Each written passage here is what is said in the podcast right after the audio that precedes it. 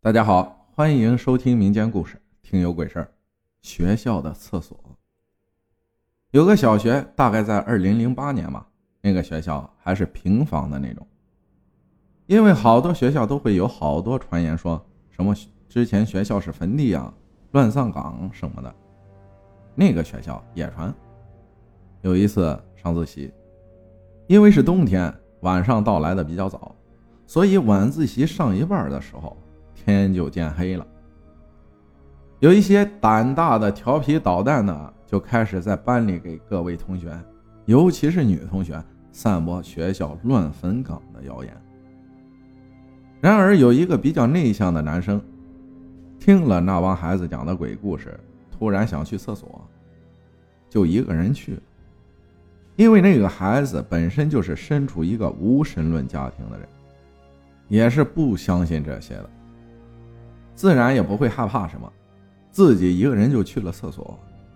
那个时候的厕所是那种特别大的一个水泥房，男的一边，女的一边，不管男的女的都是一样的，两边并排着，没有门的那种坑位，灯也是那种拉绳子的灯，很简陋，也很冷。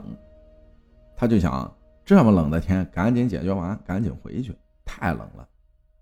但是教室和厕所隔着一个升国旗的地方，和教室后面的一个操场。操场虽然不大，但是厕所却在操场最右边的角落里，也得走一会儿。出了教室门就是升国旗的地方，但是他一出教室门，教室里面就一片安静。但回头看看，教室里的同学们，有的还在嬉戏打闹，灯也亮着。就好像那个门和玻璃是隔音的，但是那个时候门就是个小铁门，玻璃哪儿有隔音的？他在外面只能听到风声吹着国旗杆吱吱呀呀的响。他也没想那么多，就往教室后面的操场走去。刚走到操场中间，就突然听到有一个女的模模糊糊的说了一句：“下一位。”还有很吵的医院环境的声音，医生、护士，这个那个的。但是他并没有害怕，毕竟无神论嘛。他以为只是听了那帮孩子的鬼故事，闹得幻听了。走到了厕所，拉开了灯，打开门进去。可能因为灯泡长期使用导致不太亮，那个时候也没有钱给厕所安一个白炽灯，只有那种昏昏暗暗的发黄的灯。接着赶紧解决，就在他解决完，准备出去的时候，一阵风吹过来，大门砰的一下关上了，灯也突然好像被吹灭了一样。可那毕竟是电灯啊，吹一下就灭了，不可能啊！他这时候也内心慌的一批，赶紧去拉铁门把手，可是这时候的铁门像是有人在外面拉住了一样，像那个风。把门狠狠地吸住了一样，门拉不开了。比较幸运的是，还没有什么可怕的事情发生。大铁门上方有一个长形的门洞，那个门洞正好可以看到外面很多。可是，就是那个门洞让他瞬间崩溃。他趴向门洞，往外看了一眼，外面并没有什么。可是，当他抬头看向天空的时候，可怕的一幕发生了。他清楚的看到天空中有一个护士正推着一个坐着轮椅的病人缓慢前行。轮椅上那个病人的头向左扭曲到正常人扭曲不到的角度，一脸惨白的望着他，笑着。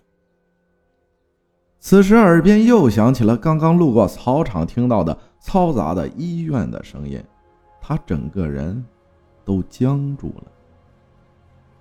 直到那个医生和病人走过他的视线，慢慢的消失了，他才缓过神，连忙打开门往外跑，一口气跑回了教室。此时，教室里只剩下零零散散的几个人，晚自习已经结束了。第二天，他让他的姐姐帮忙请了病假。他发烧了，连续三天三夜，直到第四天，他才有所恢复。事情结束后的第二个星期左右，才听到了整个学校疯传的一个事情。听说是校长说出来的，然后老师，然后同学。其实这个学校之前不是坟地，也不是乱葬岗，是一家医院。之前被国民党啊、军阀啊什么的炸毁了。然而奇迹般的是，医院的太平间完好无损。随后，那间医院所有遇难的医生、护士、病人全部住进了自己医院的太平间，而现在的厕所就是建在了。原来的太平间之上，而那个上厕所的同学就是我。感谢沈全九分享的故事，谢谢大家的收听，我是阿浩，咱们下期再见。